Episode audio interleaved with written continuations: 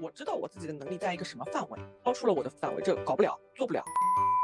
一般找工作的时候，最看重的两个点，一个是这公司打不打卡，还有一个是这公司请假的时候方不方便。当时我在迪士尼看到那个抱着电脑写 PPT 的哥们儿的时候，我就跟我朋友说：“我说他带了什么脏东西来这里？这是个童话世界，他带了个电脑在这里写 PPT。”人生不摆烂，快乐少一半。欢迎收听时差海边，本期是深度对话局，其实也没有很深度，只是稍微详细的了解了一位资深躺平主播的日常工作和生活选择。本期主播老 A 小米，请大家继续收听吧。因为你之前给了那个框架，我就在想，嗯其实你说我我这是什么态度呢？要摆烂的话，肯定工作都不想去了。但我也不是嗯完全那种状态。嗯，所以躺平跟摆烂还是不一样的，是吧？其实躺平也不是普通我们觉得就是真的什么都不干的状态，就是跟在我这里嗯躺平和摆烂其实差不多，就嗯只是怎么讲，比较适嗯度的认清了自己，不做那些无用功的努力。认清自己这个怎么来说呢？就比如说，不管是工作或者学习也好，就是我、嗯我知道我自己的能力在一个什么范围。如嗯果这个时候公司给我提出了一个任务，我清楚的知道已经超出了我的范围，这搞不了，做不了，嗯嗯那我就会及时的跟他们说，你这一趴不是我能力所能做的。如果你要嗯叫我一定做，那肯定就是达不到你所期望的那个结果。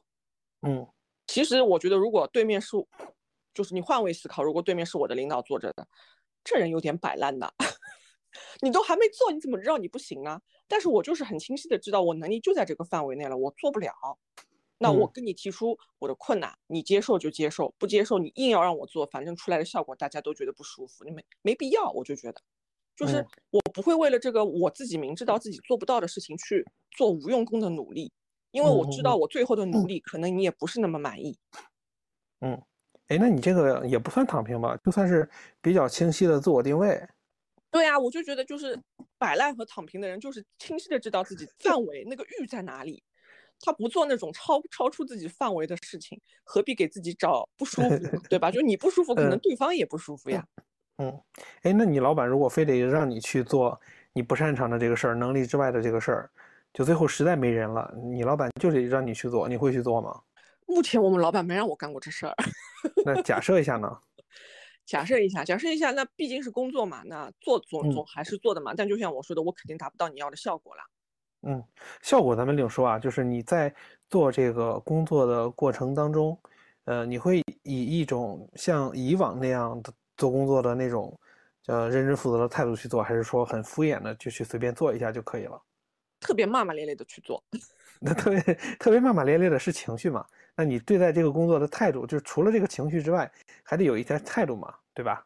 那可能我自己说的就不是那么客观了吧？就是你可能会觉嗯得你你做起来都是跟其他工作一样，但是当这种工作你自己都已经明确知道超出你能力的时候，其实嗯我其实你自己自身做起来的时候就是一种消极的态度了。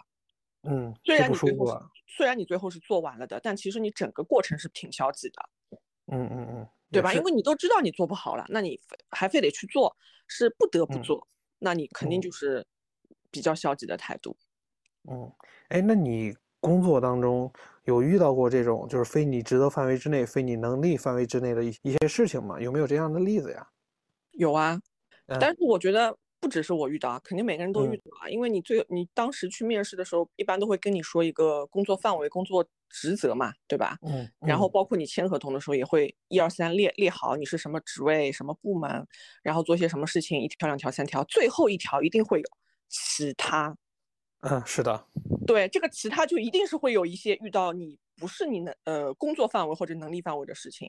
嗯我那个当时进公司的时候，因为我们部门就我们这些人，嗯就是你签合同的时候，一般都会有工作职责是有一条其他，那这种就肯定都是跟你工作超出范围，或者至少说可能不是跟你那么相关的事情。嗯我就刚进公司没多久，因为当时我们上海这边的人少，我刚进公嗯司的时候，整个中国可能才二十个人都不到，所以办公室可能也就五六个人。那很多事情其实大家都是一个人干好几个人的活，而且是刚开始公司公司规模小。那嗯我负责市场这一块的时候呢，有些资料总部嗯给过来的时候就需要翻译，我这英文水平吧，你平时聊聊天、沟通一下工作、发发邮件可能还行，再不济的我可以百度翻译。可是你让我翻译资料，这就不是那么可以了，你知道吧？嗯，资料就是属于那种比较学术、比较专业一些的资料，对吧？嗯，也不是特别学术，反正我在我这边我就觉得你你这是对外的宣传资料，我觉得不能有什么歧义或者错误，但我的英文能力又不能做到百分百没错。嗯。我当时就直接跟他们说：“我说，呃，我翻译的话，可能也就是百度翻译，然后给你调整一下语序，我不能保证完全准确。嗯，你们要是觉得可以就可以，你们要是觉得不可以的话，那我们就找外面的翻译公司。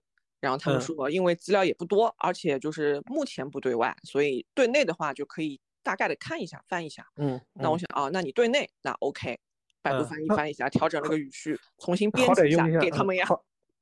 好歹用一下 Google 嘛。” Google 不那么稳定吧？那个时候不能翻墙嘛？当时。好的。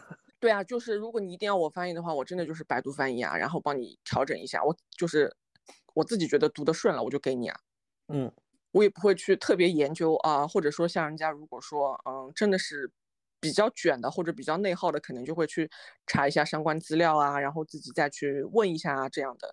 我就真的完全没有这个想法，当时就是你让我翻行啊，百度翻译，百度翻译好了之后调整一下，嗯，编辑一下，调整一个自己看着舒服的格式发出去给你，你觉得 OK 就 OK，OK，所以整个过程也是骂骂咧咧完成的。嗯，因为当时工作量没有特别大，所以就是只是不那么情愿，但也没有骂骂咧咧。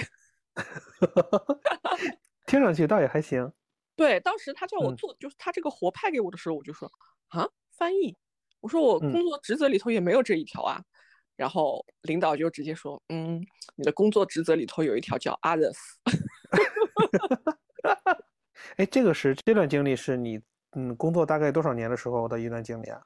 嗯，差不多之前的七八年前吧。七八年前算是刚入职场职场的新人吗？也不算，嗯，就是有一些工作经验了，但也不算是那种。嗯，小菜鸟了。哎，我感觉你这个其实还挺好的，你能够能够直接跟你跟你老大说，哎，我的工作内容里面没有翻译这一项。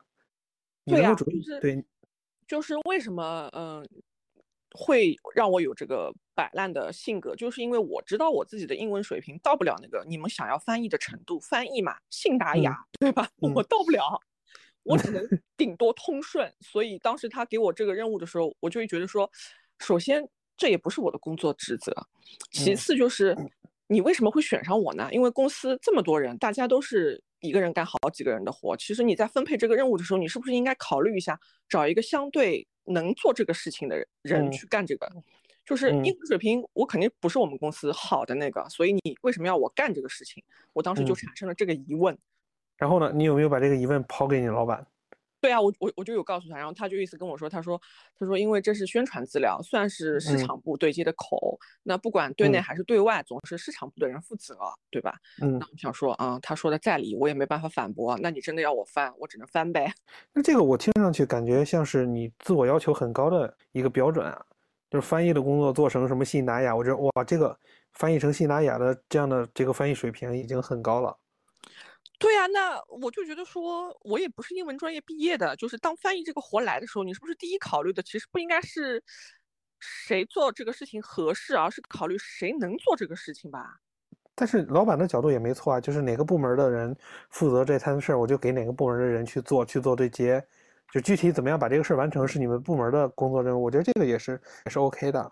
对，就是他后来就是我们公司还是。当时的状态就是还是比较开放的，就是你可以跟他直接说，他也可以来给我解释，而不是说像其他一些公司的那种氛围，就是领导说了算，领导压你什么任务你都得做，不管你会不会，呃，会的你就你就做，不会的你就学，就这种态度。他倒也没有，他是能能能商量，然后他也会觉得说啊，你是什么疑惑？你觉得你做不了的点在哪里？那我就跟他明确说。这种还算比较平和的沟通下，然后就渐渐的更让我觉得说，如果我真的做不了的话，我是可以跟他说的，我不用什么自己完全扛下来，然后自己在那横次横次加班，最后出来的效果可能还不是他们所期望看到的。嗯，是的，公司里面这种沟通的方式还是挺好的。对，是的。那这种沟通的方式也是在我换了无数家公司之后才 找到的这样的一个主管。哎，那你平时工作的工作量会很多吗？怎么说呢？嗯，理想的工作一般都是钱多活少离家近，对吧？嗯嗯，对，是的。嗯，但一般我们也就只能控制离家近，剩下两个只能看一看，自己平衡一下。所以我只能说，我的工作、我的工资和我的工作量，目前我自己觉得是成性价比的。嗯，就是时薪还挺高，是吧？对，时时薪算还可以。对，嗯，时薪挺高，不怎么加班。对，就是不怎么加班，因为怎么说呢，就是我们也没有特别急的任务，说啊，你一定要今天做完或者怎么样，这种临时性很着急的任务很少。一般的任务派下来，怎么样都会给你两周的时间，或者甚至有一个月，或者按季度走。就是最忙的时候，一般是每年年底，然后老板会让你来总结你自己的工作，然后 review 一下你一年的情况，然后给你定下一年的工作量和工作目标。嗯。在你年底定完第二年工作目标之后，其实整一个你第二年的工作就是朝着那个目标走。至于你怎么走，呃，是多少的强度，其实好像没有人来滋你，没有来迫使你，只要最后的结果是你所说的那样就可以。嗯，哎，其实整体感觉你们整个在工作过程中的一个状态就是，呃，目标虽然在那儿，但是有足够多的时间让你去完成这个目标。而且目标没有特别紧，没有特别紧急的那种意外的事情发生。嗯，对，嗯，所以这个从我看来的话，我感觉像更像是你在这么多年的工作的氛围当中养成的这种躺平的习惯。这是你主动选择的吗？就是哎，我在这样的公司待着很舒服，我就我就不愿意卷了，或者我就不愿意去做一些能力之外的事儿了。嗯，怎么说呢？就是在进这个公司之前，嗯，换过好多份工作，然后之前的那些那些工作，大部分情况下都不是出于外部因素，都是出于我自己不舒服了。嗯，自己不舒服了。对，不舒服的点在哪里呢？嗯，有些当然是因为工资少，就是你工你进去入职了之后，你就发现性价比不高嘛，时薪很低。对，是的，对，然后还有一些呢，是真的那个工作的氛围让我觉得这公司我受不了，压抑，对，压抑，嗯，不开心。我一般找工作的时候最看重的两个点，一个是这公司打不打卡，还有一个是这公司请假的时候方不方便。然后你那个关注的点还挺奇怪的。对，所以我关注的点就让你觉得其实我是一个挺摆烂的人。就是我其实可以接受公司加班，但你不能非常频繁且毫无理由。就以我现在的公司来说，我们每年的嗯，每年因为都是提前做规划、提前做预算，可能做规划、做预算的那几个月，或者公司有一些什么审计啊，或者公司有一些对外的活动的时候，你会很忙。这个忙是大家都知道的，因为每年都这样过来，所以在那个时间段，可能你每天也可能要连着加班的一周或者两周。但过了那个阶段性，其他的时间。大家的工作都是可以提前预计和计划的，所以也就造成我们公司其实，如果你想请一个小的小的长假，比如说五天六天这样的假，然后连上国定假一起有个十几天，特别的容易。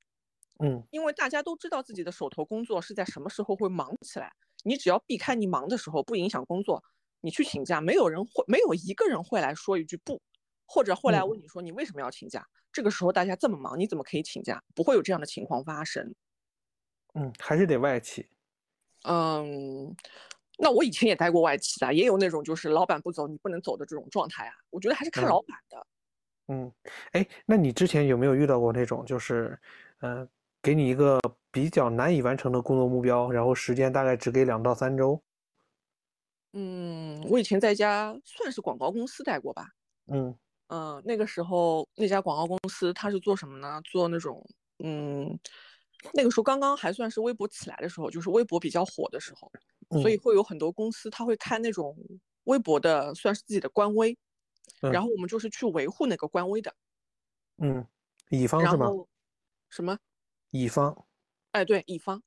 嗯嗯，然后甲方其实他不会管你最后是中中间的过程是怎么样，他只要看到最后可能他有多少粉丝关注，有多少转发这样子的。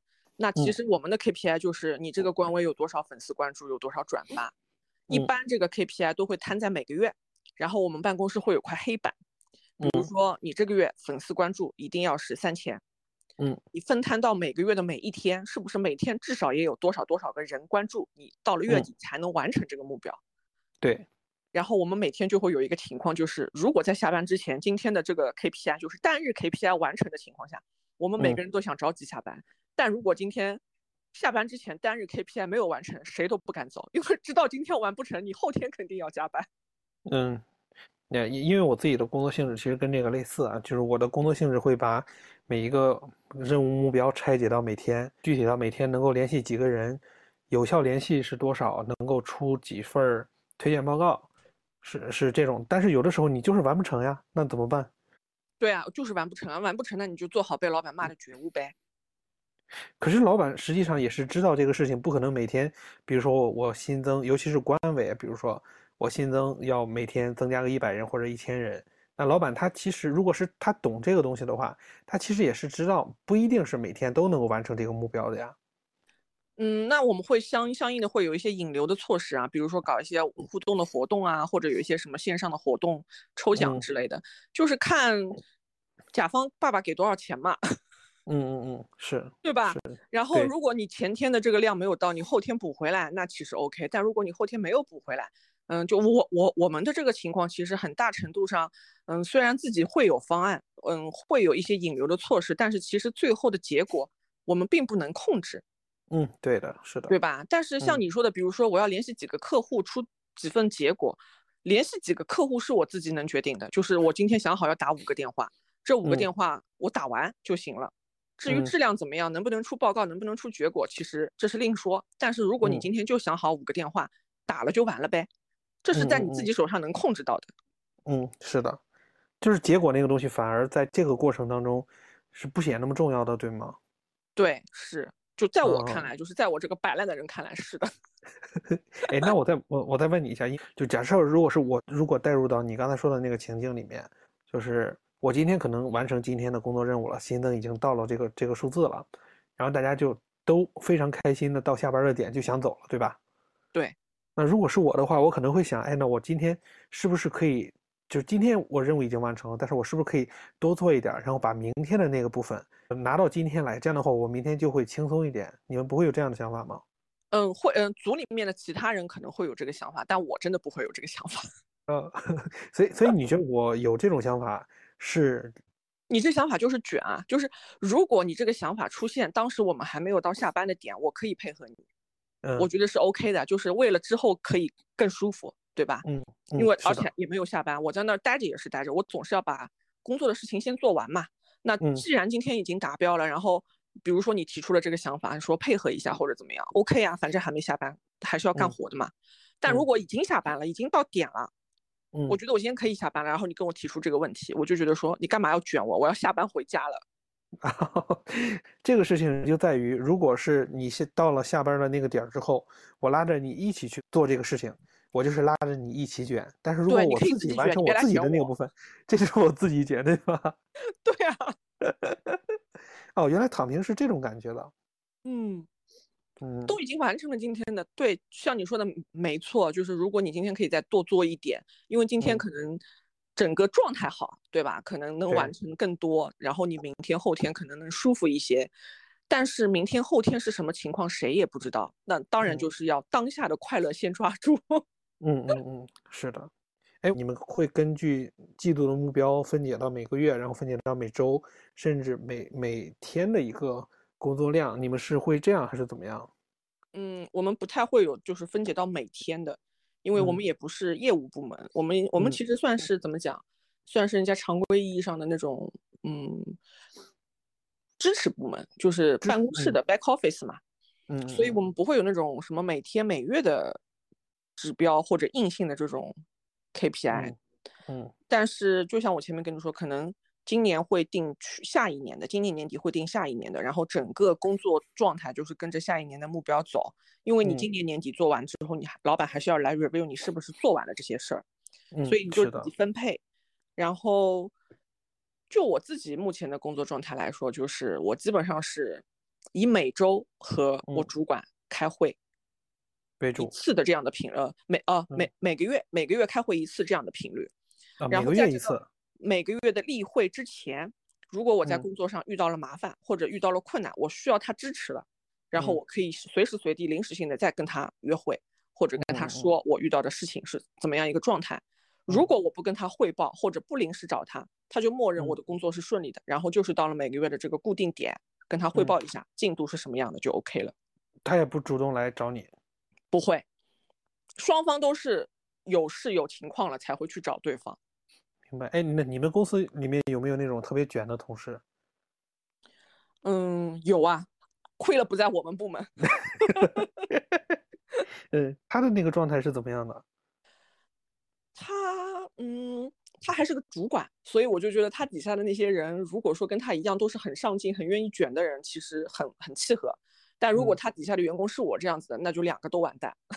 嗯，我可以一个想干活，一个不配合。对，一就肯定也有肯定不配合的人嘛，因为不是每个人都那么想要上进的。他其实出发点我能理解，他是为了底下的人好，就是他觉嗯得，嗯，你作为一个算是工程师吧，嗯，就是技嗯技术技技术人员对，嗯做技术的，就是技术人员呢，可能大部分的情况，他们入职的时候，主要条件还是以技术为主，英文只是加分项，对吧？嗯嗯但是他作为主管，他就觉得说，如果你英文能更好，可能利于你以后的职场，也利于你跟各种各样的客户沟通。因为他们虽然是技术，但是是直面客户的，他们平时是直接去客户公司工嗯作的，反而是不太进我们自己办公室。所以他就觉得，我要让每个人都好好学英文，然后嗯就给他们所有的人报了个班，就是那英文的班儿是吗？对英英文的那种，就是商务英语还是什么英语类似的吧，就是嗯可能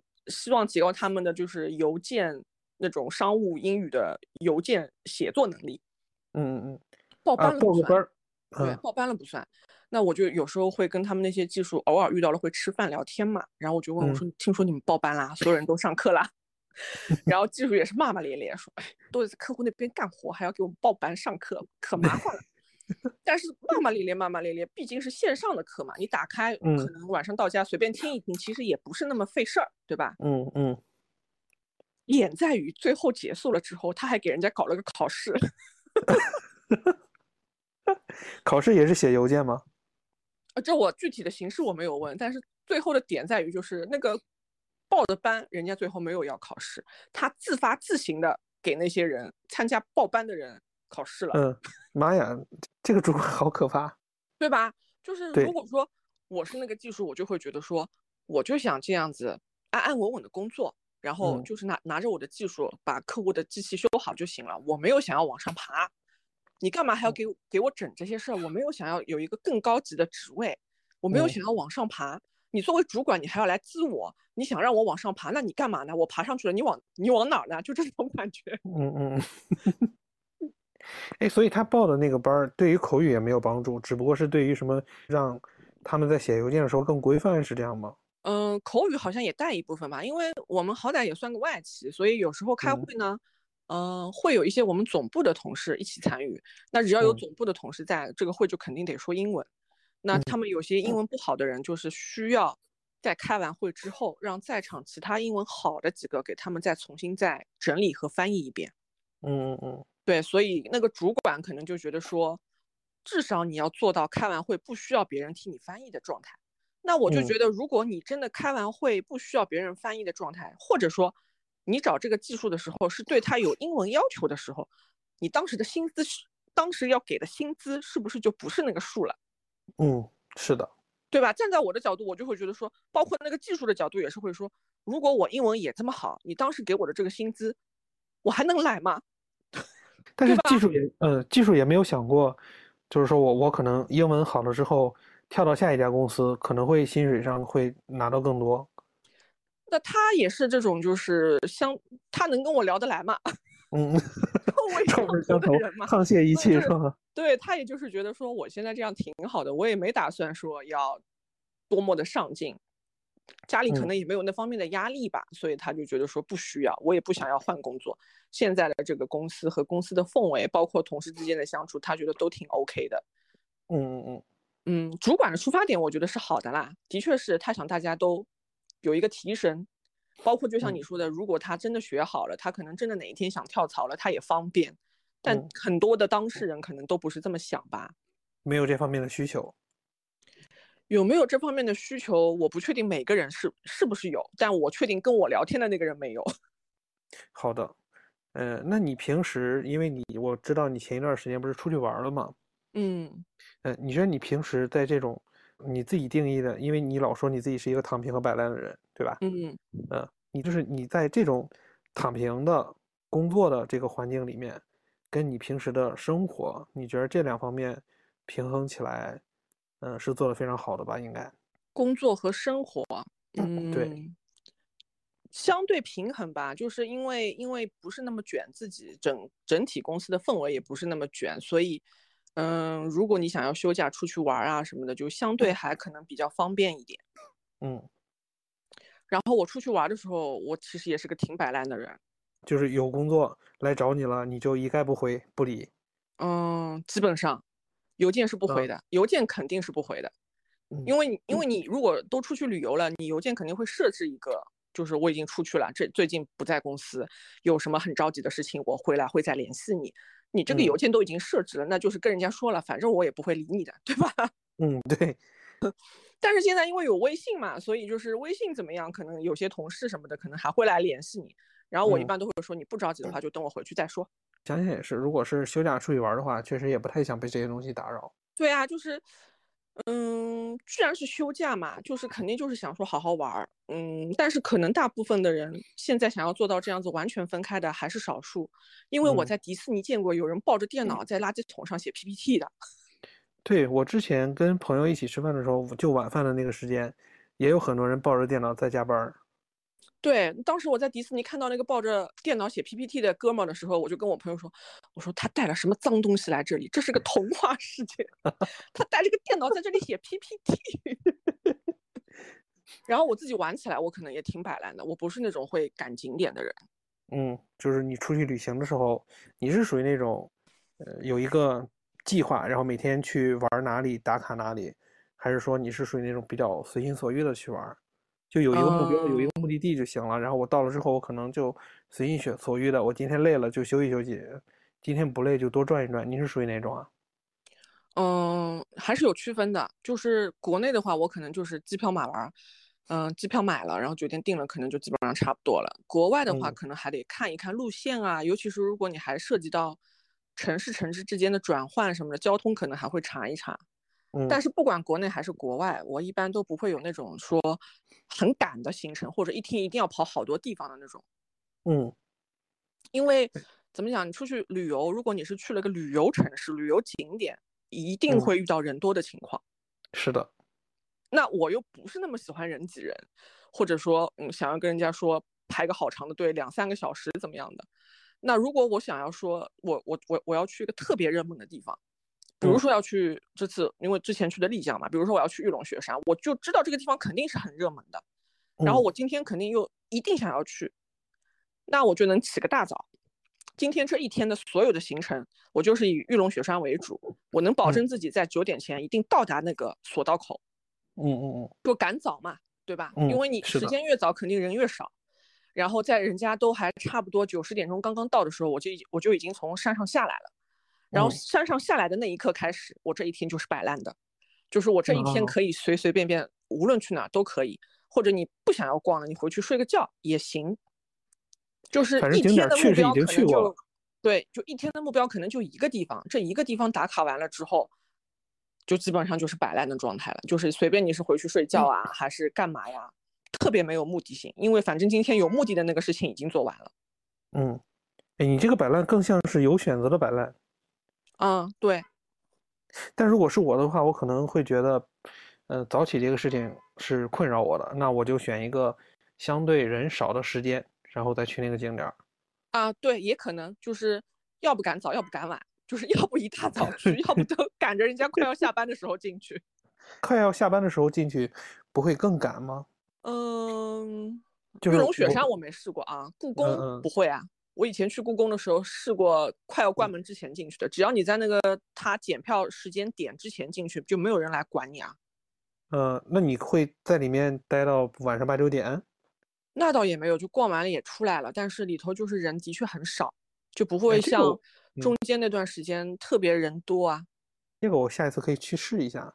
就是你，就是像这种像这种事情，不管是赶早还是赶晚，你就得还是得稍稍做做攻略，是不是？得看看 几点开门，几点关门，然后他那个关门到底是说把你赶出来的关门，还是只是检票的时间，对吧？是的，是的，因为我比较担心的事情就是，如果赶晚的话，我可能会进去之后赶不上出来。哦，这个事情我们同事遇到过，我忘记他是去哪儿了，反正是个国外。她她带着她老公和嗯女儿出去玩那个跳伞还是什么的，她是不玩的那一个，她老公和女儿是玩跳伞的那个。嗯，所以他们会坐一个缆车上山，然后上了山之后，她老公和她女儿是跳伞下山的。嗯，那她不跳伞嘛？那她是不是还得坐着缆车下去？然后她错过了缆车的时间。对，她错过了下山的缆车时间。然后后来他说他是，哎，他是另外付了什么钱，还是跟着好像是运气好，有有有一个什么领导去视察还是什么的，然后就跟着那群人一起下了山。他说不然的话，他就可能得花个四五百欧，让那个景点的缆车重新开起来，然后把它放下去。哎，这么听下来，其实你在工作当中跟生活当中的关于躺平和摆烂的这个点，还前后还挺一致的。嗯，对，就是基本上都是有选择性的啦。然后也是知道自己那个度在哪里，人基本上就不做自己超出自己范围的那个事情，不给自己找麻烦，也不给自己找不舒服。是的，还是你自己嗯想的比较明白吧？嗯，说的好听点就是叫想的明白，嗯，说的难听点可能就是得过且过。也没有吧？怎么不是呢？在我妈眼里，我就是得过且过呀。她就觉得说你如果。稍微努力一点，你可能说不定找一个更好的工作，或者考，就是以前读书的时候会说考一个更好的学校，什么什么之类的。嗯，就咱们就着阿姨这个话说，你觉得考一个更好的学校，或者是找到一个更好的工作，跟现在最大的不一样是什么呢？就假设性问题。嗯，考一个更好的学校，可能会也找到一个更好的工作，然后是不是就可能赚多点钱？嗯，OK，然后呢？也没有然后了呀，也没有然后了，所以所以我觉得我的得过且过，主要还是因为我目前觉得我钱够花，对对，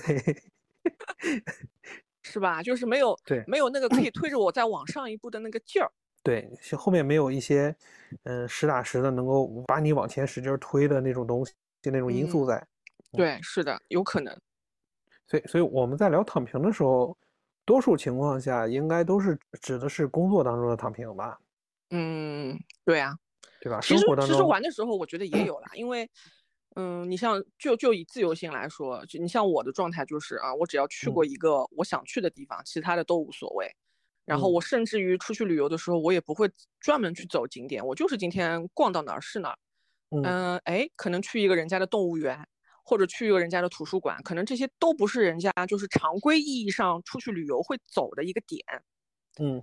但我就是觉得我的主要诉求是我不想人多和人挤人，所以我有时候可以放弃一些这种就是人多的景点。然后有时候如果真的就是人多到那个地步了，我就真的特别摆烂，我就真的随便逛了。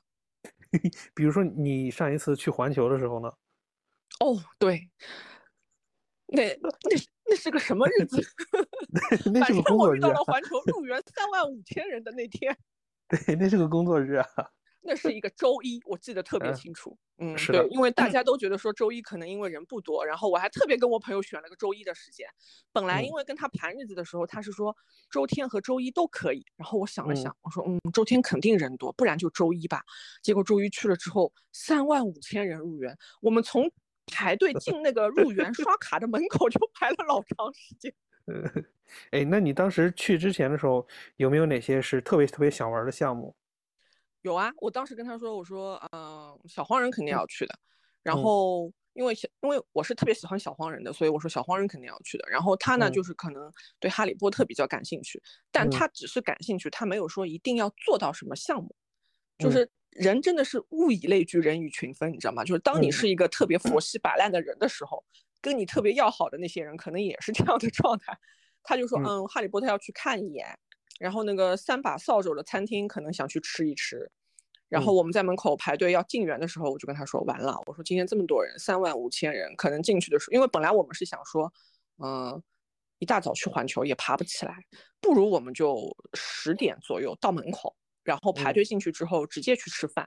我说你想想，人家一进去都是要刷项目的，哪有我们这种一进去就吃饭的呢？对吧？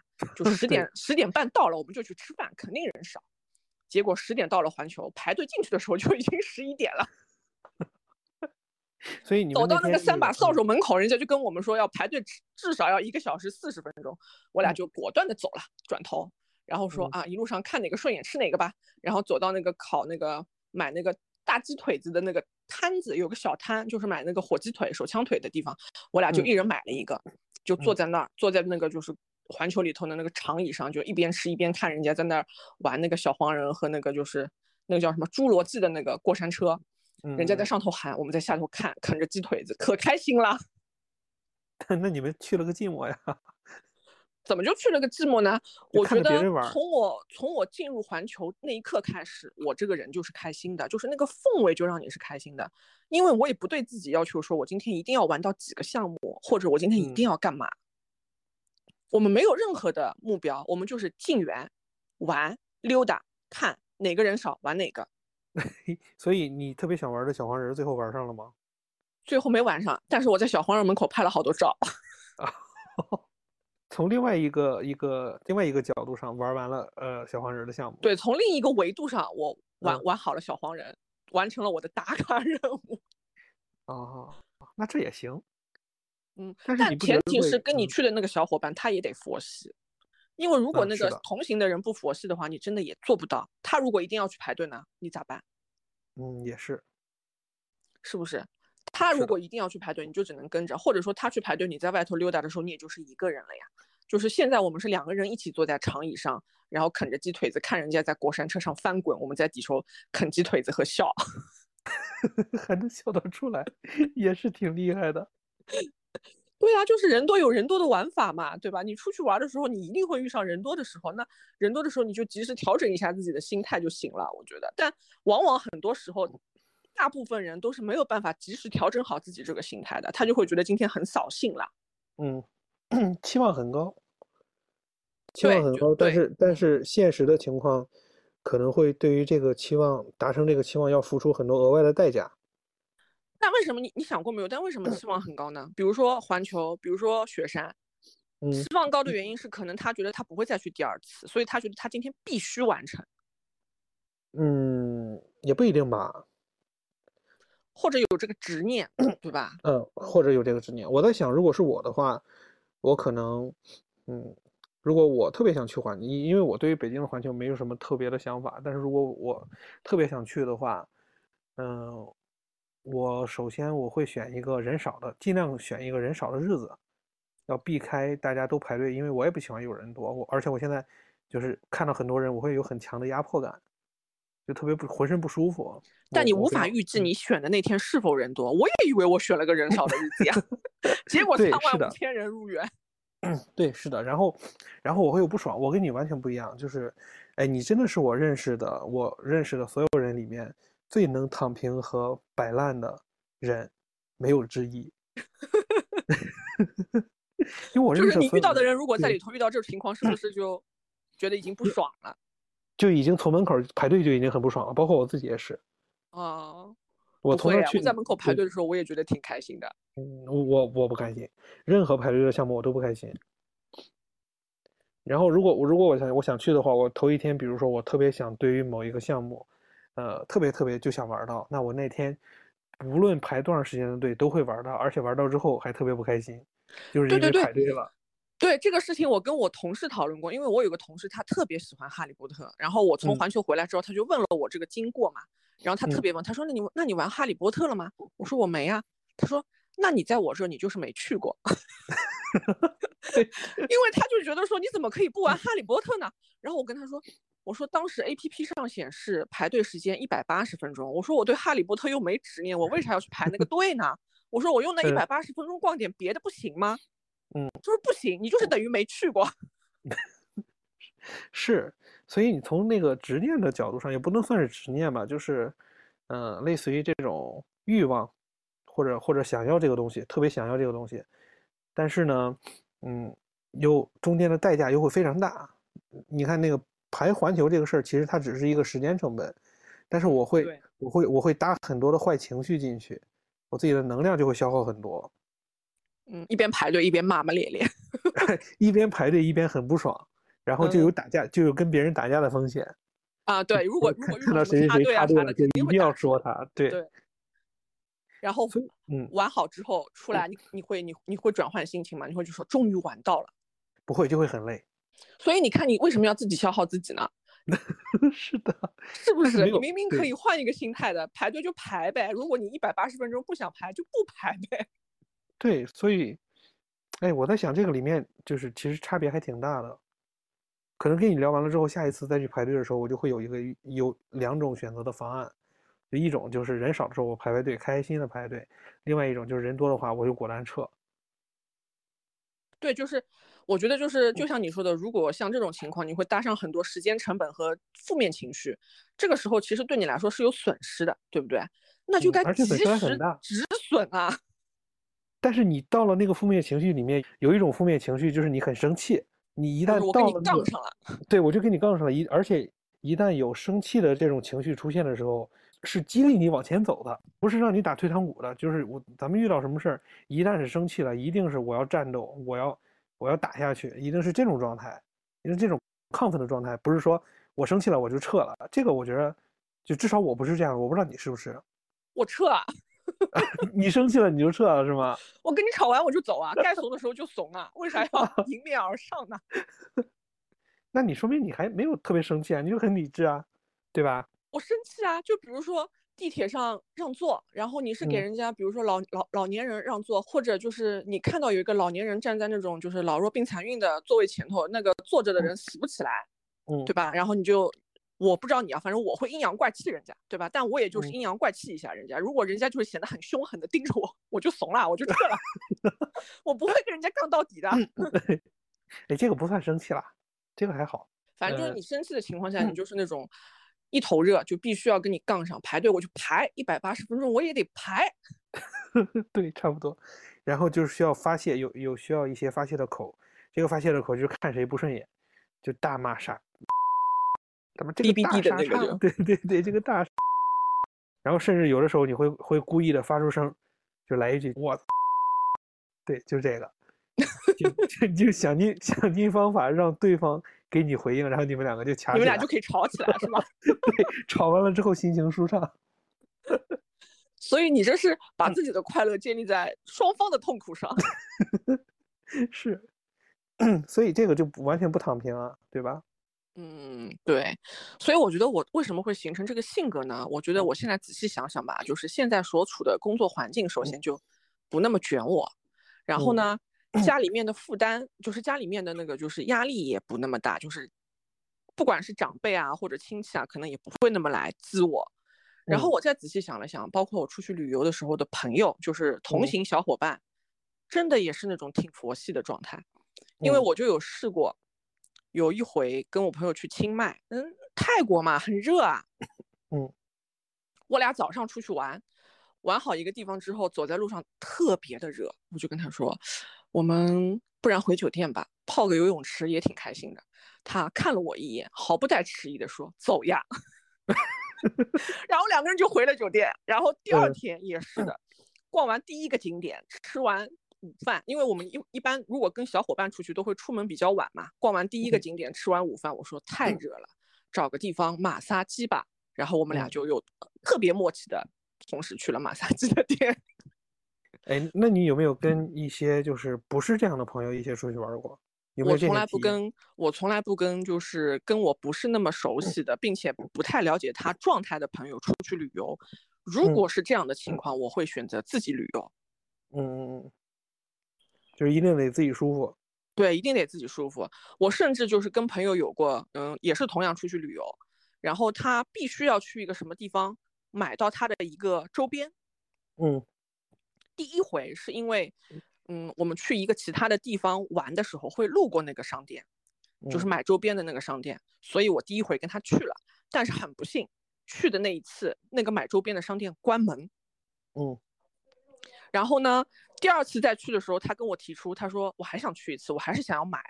我说那不然你自己去。我说我去哪里哪里逛，逛完之后我们在哪里碰头。然后他也接受我们可以分开行动。嗯嗯，就是大家都不要消耗对方嘛，就是肯定是会有你喜欢我不喜欢的东西。那如果这个时候出现了这个分歧的话，要不就是一个人迁就另一个人，要不就是大家玩大家的，然后最后在一起汇合。嗯，哎，所以你会选择这种说开的这种方式，其实还挺好的。那肯定是说开了，居然是好朋友能出去玩的，肯定是能说得开的人嘛，嗯，对吧？就就怕有些人就是不愿意说开口说这个话，就是宁愿自己不舒服了，我也要。既然比如说我是约你出来的那一方，然后你想去排一个什么大长队的，但是我不想去，然后我就会想说，哎，那我既然把你约出来了，我又不去，又不太好意思，所以我就是隐忍下来，然后整个就不太爽。隐忍下来，所以你还是会怎么想？嗯。所以是不是会这样说？就是像我这种比较容易摆烂的人，相对来说更自私一些，就是我更考虑自己开不开心啊。但是你从另外一个角度上说，如果咱俩一块出去，你是属于那，就我是属于要去排队的，然后你是属于那个主动跟我说出来，啊，嗯，你不愿意去排队，我觉得这种体验会更会很好，就我自己的这种体验会很好。所以你就是差一个会跟你说我不想去排队的朋友是吗？现在应该经常是属于那种。就是我要不想去干啥事儿了，我就会直说的那个人。那你是为什么会发生这个转变呢？就是可能懒吧。不是，我说我我跟你说，就是因为随着年纪，你更懂得怎么让自己舒服。啊，好吧，就是说，呃，年纪大都这样是吗？就是以后以前可能也不是年纪小，就是可能就像你说的，就是会相对来说，哎，这样说是不是不太好，或者怎么样？后来时间久了，你可能就会发现说啊，其实人家也可能不舒服，那就没必要大家都忍着，对不对？对，就是会顾虑比较多。然后现在的话，基本上就会明白了一个一种感受，就如果两个人在一起，哪怕不是两个人在一块儿，就是你跟一帮人在一块儿，如果你自己不舒服的话，你的那个不舒服的那个那个场那个气。会影响到别人的，就是大家跟你坐在一起，会明显的感知到你不舒服。对呀，那不如自己先舒服了再说，自己舒服，别人才能舒服呀，对吧？对，所以我觉得像我这种选择性的摆烂，其实是一种智慧的放弃。嗯，是的，是的，对吧？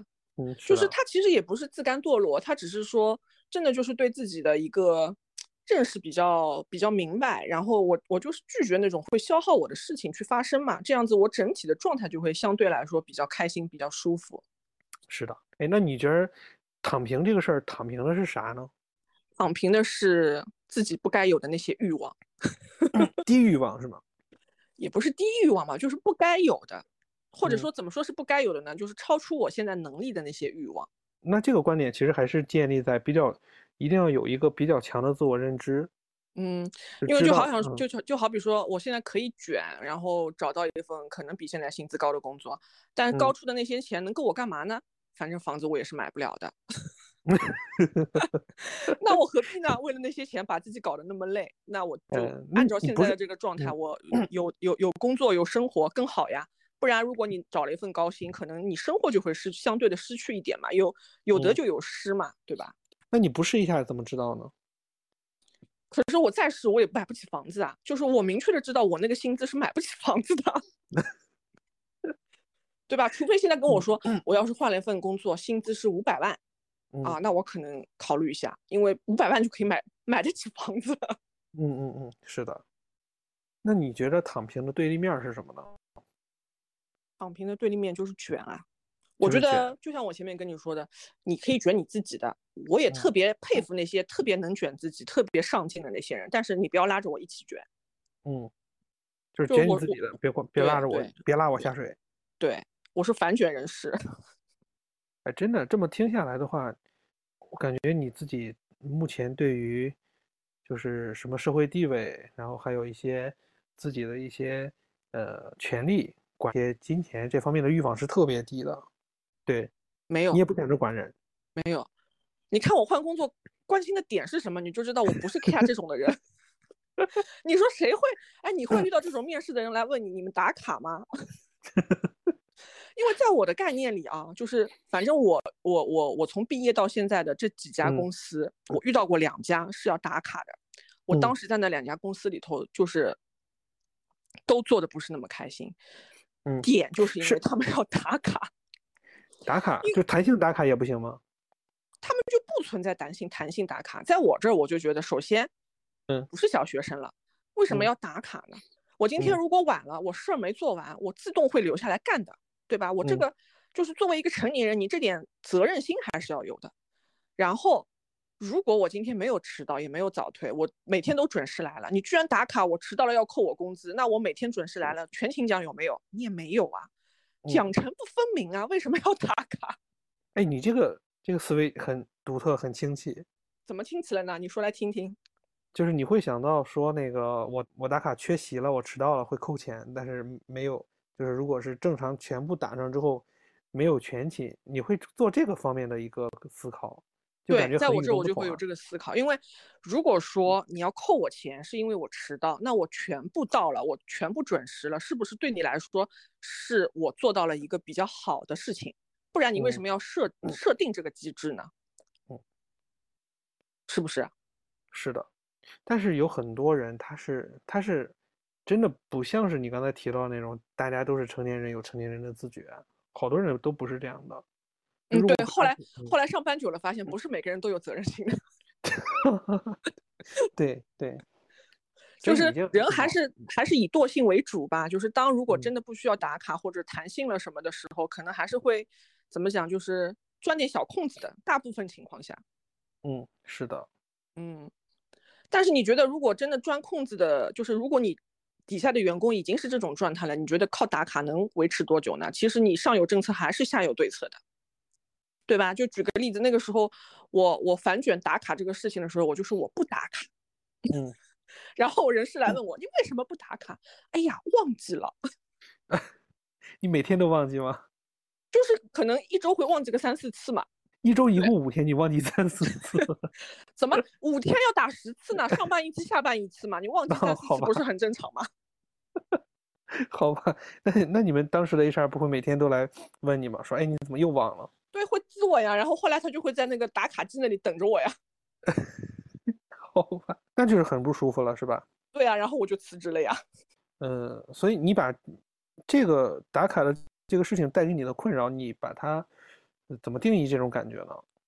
怎么定义这种感觉？就是让我觉得它限制了你的什么东西呢？它限制了我的自由，嗯对吧？就是嗯有时候这不合理啊。就是比如说他的打卡机比我的手表要快五分钟，然后我就势必的，我就势必的要比他的打卡机早出门五分钟。嗯嗯嗯，当然，像我这种思路的人，可能在我爸妈那个年代的人看起来就比较计较，他就会觉得说，你干嘛要计较这五分钟？你早点出门嘛，早点到嘛。我说我可以早点到，他没有打卡机的时候，我可能会很舒服的早点到。但是他因为这个机机制，就让我觉得说，你居然这么计较，我就要跟你计较到底。嗯，然后你如果这么一直跟他杠，你就是消耗自己的情绪嘛。就是他这个打卡的事情已经让我觉得不舒服的情况下，我在这个公司我怎么地都觉得待着不对。哎，所以那你当时在这家公司的时候，就是因为打卡机这个事情让你不舒服，有别的吗？当然有别的，打卡机只是打打卡 打卡只是导火索，就是这个影子已经在了，然后其他的一些各种事情你就会放大嘛，然后你就会越来嗯越不爽。呃，从另外一个角度上看，一个公司如果设立打卡机且比较严格的这种制、这种打卡的制度的话，它可能对于其他的一些制度也会比较严格吧？其他的制度倒是没有特啊，请假制度啊，呃，请假制度，对，这两个就是、嗯 这就是你比较介意的点。对，因为嗯我我我真的觉得这两个事情是绑定的，就是如果一个公嗯司打卡特别的计较，那当你要去请假的时候也会特别的计较，而且我就特别受不了。当我去找领导请假的时候，我是以一种求人的态度，然后我还得看你脸色，看你心情。明嗯明我请的这个假嗯是我公司给的福利，或者说我请的是事假，要扣我自己的钱，我为啥还要看你的脸色？我就特别不能理解。哎，你是什么时候发现自己不能理解这个事儿的？我从一上班就发现我自己不能理解这个事情了。啊，哎，那你这个真的很独特，是跟是跟你以往的，就是你自己的成长经历有关系吗？我给你举我自己的例子，就是我是刚上班的时候，我去请假，也是直到后来很长一段时间之后，我才觉得假期是我应有的、享受的一种一种权利，我就可以平等的我去请这个假，有事儿我就说事儿。但是前面的时候，我确实会有那种忐忑，就就是你说这个害怕，对吧？对对，你是不是觉得说你自己提出这件事情，你是好像犯了个错误？哎，对，是有这方面的想法的。嗯，那你肯定是上班之前没好好读劳动法。那个时候谁读劳动法？你我我你会读我我我我不是人事专业的，但我在毕业之前我研读了劳动法，我真的。啊？那很厉害。但是是什么原因让我去读了劳动法这件事情，我已经不太记得了。反正就是，嗯，我我我印象挺深的，的确是刚毕业的时候，而且我我觉得直到现在都是这样。嗯，就是可能近期毕业的小朋友会稍微关注一些这些事情。反正我那个时候毕业的时候，我身边很多同学啊、朋友啊，完全不关注五险一金这件事情，他们搞不清楚的。嗯，哎然后有人跟你对提过这个事儿吗？我我就是想不起来我当时为什么是出于什么原因我去看了这个东西，嗯肯定是发生了什么事情让我觉得我需要维护一下自己的权利，才去看啊的。那嗯你这个就追求什么平等、追求权利的这个方面的意识觉醒的还挺早的。啊，那如果排开就是劳动法这个事情的话，你说追求平等这件事情，我的确觉醒的挺早。是吧？我可能我可能十多岁的时候就觉醒平等这件事情了。就是嗯嗯，因为因为因为十多岁嘛，嗯嗯，可以可以给你讲个事儿，就是过年的时候不是大家要一起吃饭嘛，然后嗯爷爷奶奶家吧，就是这种重男轻女比较明显，嗯我是能明显感觉到的。那个时候我已经知道什么是重男轻女了，就是好多好东西可能都是就着我堂哥他们，然后像嗯我们这种就是没得选择，给啥吃啥。嗯，然后以前我们过年的时候，饮料喝上椰奶就算挺挺厉害的啦，就是属于家里条件好啦，所以椰奶不会每个人都有。然后嗯呢，有一年过年吃饭的时候还没坐下，然后我忘记是奶奶说了句什么还是什么的，反正他就意思说那个椰奶就是给堂哥的，嗯，就你不能喝。他也没说我不能喝，他就说这个椰奶是给你的，就是对着我堂哥说。但问题是我哦堂哥并没有表现出他想喝椰奶，你懂吗？懂。对，然后我就对着我奶奶说：“我说为什么这是他的，不是我的？我为啥不能喝？都是孩子。”嗯，我奶奶没理我，然后我堂哥跟我说：“我不要喝，你喝吧。嗯，堂哥还挺好的。”对，堂哥那个时候就觉得他那个回答还是挺不错的。然后我回去之后，我就跟我爸说：“我说我觉得奶奶这样做不对。我说凭什么就是给堂哥，不是给我？我说都是小孩子。我说按照、嗯按照年龄来说，也是应该先给小的，再给大的呀。为什么是先给堂哥呢？” 所以他就他就就是他他那个时候也不知道怎么回复我，他说：“哎呀，反正你以后要喝椰奶，你就自己说呗。”所以我就那个时候就觉得说啊，那反正我要什么自己说，能得到那我就自己说呗。啊，那你后来这个椰奶喝到了吗？喝到了呀，但是我只喝了一半，因为我也我也并不是那么爱喝椰奶。发现 喝到了之后，发现也没那么好喝。对我只是气不过，凭啥我没得选，对吧？然后我就从我堂哥那儿要来之后，我就倒了一点，然后剩下的我就给我姐了。好吧，咱刚才其实聊了很多关于躺平的事儿，你觉得那个躺平的对立面儿是什么呢？躺平的对立面就是卷啊，卷这个词语的语境还是主要是在工作当中嘛？还是说就可以卷到你生活里头？生活里头也卷？当然是全方位啊。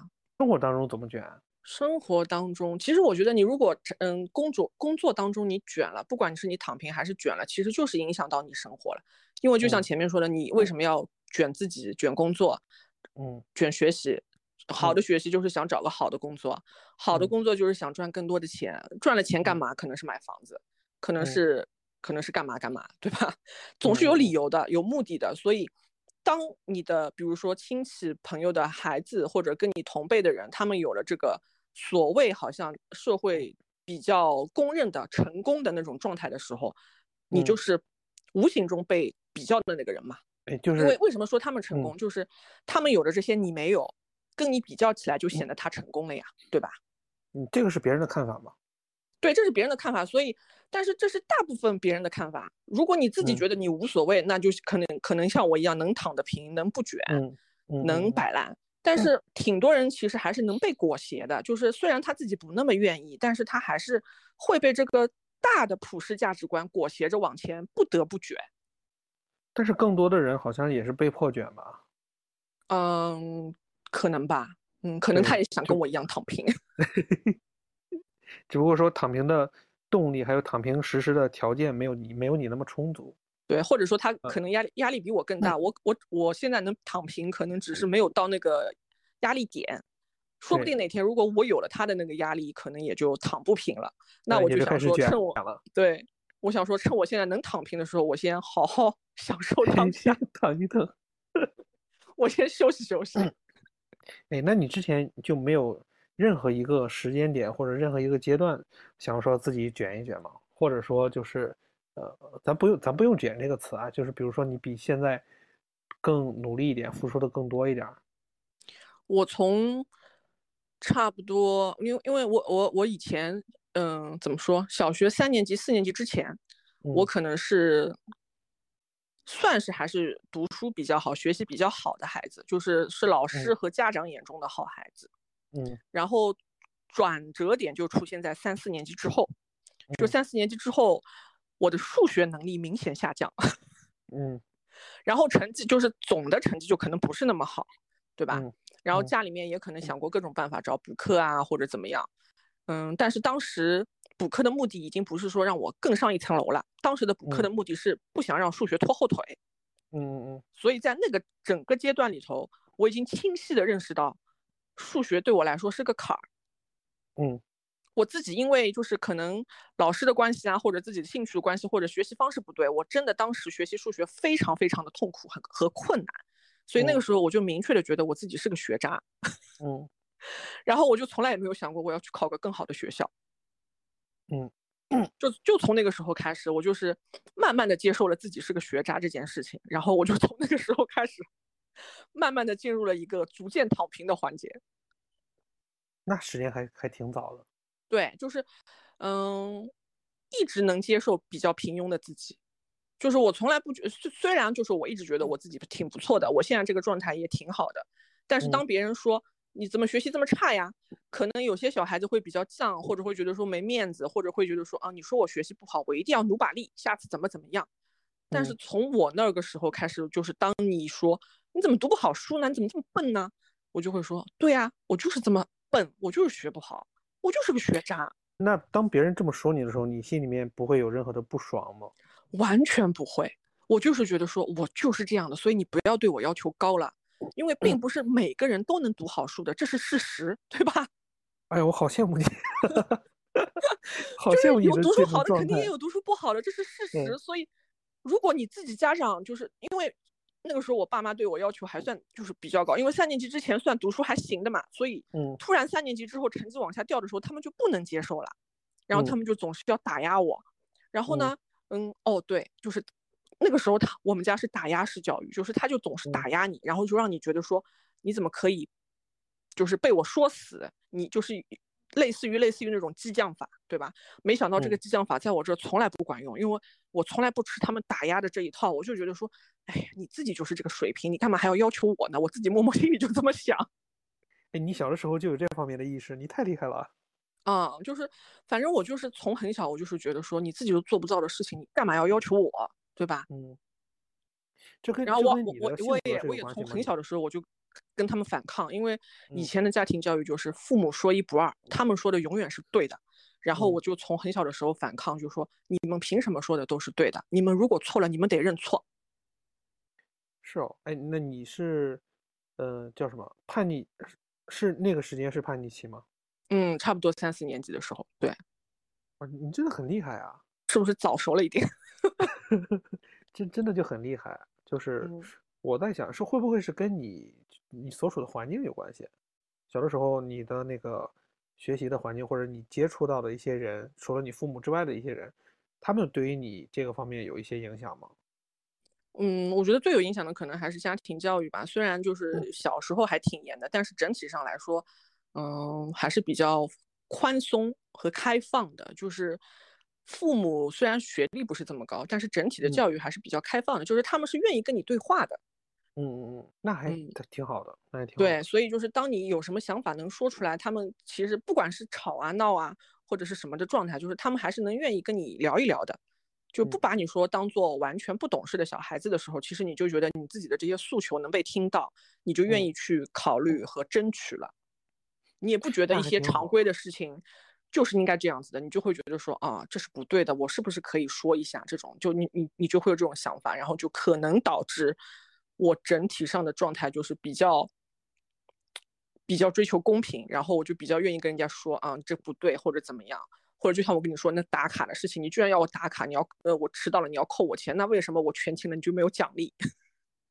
那还挺好的。你知道那个我我小时候跟你类似这种开悟的经历，就是我上小学的时候，我当班长嘛，然后有一天那个就体育课，班主任来来跟我说，你去体育老师办公室去问一下体育老师今天的课上不上。然后我当时我说好，应完了之后，我我就发现了一个问题，就是我不知道体育老师办公室在哪儿，我从来没有去过。嗯，然后我也我也不想跟老师直接去问这些事儿，因为我觉得。那老师嘛，你有什么事儿，你直接来跟我们说就好了。我不会去，就是就这个事情对于当时的我来讲是一种比较难做的一种行为，就是我当时想不到任何可实现的方法，因为平时的时候基本上都是有事儿老师来跟我们说，然后我去传达到同学那边去，大概是这么一个流程。然后当时我想了半天，我说一个我找不到体育老师办公室在哪儿，另外一个我可能会说，哎，这个事情对于我来讲有困扰，那我索性我就不去了。然后呢，我就组织我们班的男生一队、女生一队两队的人开始拔河，就是疯玩了一节课、一节体育课的时间。到后来，我们班主任就发现说：“哎，体育老师今天有事儿来不了，这个体育课应该要换成别的课。”这个事情是我应该需要找老师确认的吧？老师就说：“哎，那你那你这个作为班长，你怎么还带着同学们一起去玩了呀？”就开始让我罚站。我当时罚站的时候，我头一分钟的时候，我感觉。罚站这个事儿是一个很丢人的事儿，我不想罚站。但是我随着站着时间久了之后，我发现了一个是，罚站也挺好的，因为我在走廊里头自己站着，然后听着这个学呃听着班里的其他的同学在傻了吧唧的在读书，我觉得我可开心了。然后你这个时候就觉得说，原来人生还可以这样。对，对，嗯，然后这个事情就是我想到的另外一个关联的事情，就是上课背课文的时候。如果你背不过，会会被也会被罚站。比如说老师检查你背课文，或者老师检查你提问你问题，你答不上来，但是这又是属在你的学习范围之内的事儿。如果答不上来，就会被罚站。我当时就是第一次被叫起来罚站的时候，当当时回答问题紧张嘛，紧张完了之后站起来罚站的时候呢，就觉得哎这个事情挺不好看的，当着全班人的面儿，面子上挂不住。但是站了没两分钟，我就觉得。我坐着挺累的，站着也挺舒服的。我觉得这种状态还挺好的。所以突然觉得做学渣也可以，是吗？嗯，对对。然后这两个事情是我就是，如果把你刚才的，就是你自己的那些想法，还有你的一些看法和见解，还有你追求平等对话的这么一个这么一个权利，这个过程看成一种开悟的话，我仅有的几次开悟好像都跟这个方面有关系，但大多数时间我不是这样的。就是比如说，我们在生活当中，我可能会特别想要某一个东西，我不会直说。所以你看，你说的这两件事情，显得好像你突然觉得摆烂这个事情是快乐的，所以人生不摆烂，快乐少一半。对，是的，对吧？趁着能摆烂，就是当你没有那么多压力可以去摆烂的时候，我觉得其实还是应该享受一下的，因为。人生都是只有一次，你不知道什么样子是成功，什么样子是失败，这只是对比出来的。只要你自己能接受的情况下，我觉得都可以啊。是的，所以如果作为今天一个 ending 的话，你对于摆烂这个事儿还有什么想补充的吗？我觉得我只想说，就是选择性的摆烂不是自甘堕落，他只是选择性的就是放弃了一些让你觉得不舒服的事情，所以该认怂的时候还得认怂，快乐摆烂。呃，我的感受就是，呃，如果说是摆烂也好，或者是躺平也罢，我觉得最就听你说完，其实你做到了很多人做不到的点，就是有一个比较清晰的自我认知，然后有一个很理性的一个呃欲望的控制。我觉得这是今天跟你聊完之后，我自己最大的收获。你不要想一些特别高的欲望，自己够不到的那个。对呀，是啊，嗯，因为当超出了你能力范围，不是那么能够到的时候。你就算为之努力的情况下，最后的结果也未必能达到。是的，对吧？就是就是，人家常说不能赢，呃，不能什么输在起跑线。但如果一开始我就输的时候，我干嘛还要努力呢？我就不跑了呗，不挺好吗？嗯，是的。哼哧哼哧跑一圈，最后还是没比过人家，这才是郁闷的呢。就怎么讲？我就觉得现在，嗯，整体的社会都比较焦虑，然后大家可能都是想着怎么卷，然后就显得好像摆烂特别的。不对，特别的堕落。但我觉得其实人生真的不是这样。说的好像我已经七老八十了，但是，对吧？就是，嗯，所有的这些事情，我觉得其实都是比较出来的。为什么觉得摆烂不对？是因为跟卷的人比较了。为什么觉得失败的人不对？是因为跟成功的人比较了。但是，快不快乐，只有鱼自己知道。是，适不适合，也只有自己知道。就是你找到一个你自己比较自洽的状态，去生活、去工作就可以了。呃，那你可以先说一个自我介绍啊？现在这么突然打招呼吗？要？那你是怎么介绍你的呢？啊，我我是这么说的：Hello，大家好，我是老 A，一个野生的职业发展咨询师。野生的啊？对，野生的。就从来没有人问我为啥是野生的，就是因为我没有证。哎呀，无证上岗啊！Hello，大家好，我是那个喜欢摆烂的小米。这一句话也也太简短了，你要不要再加一点？啊，要加一点，好。Hello，大家好，我是一个选择性摆烂的小米，人生不摆烂，快乐少一半。可以，可以，非常好。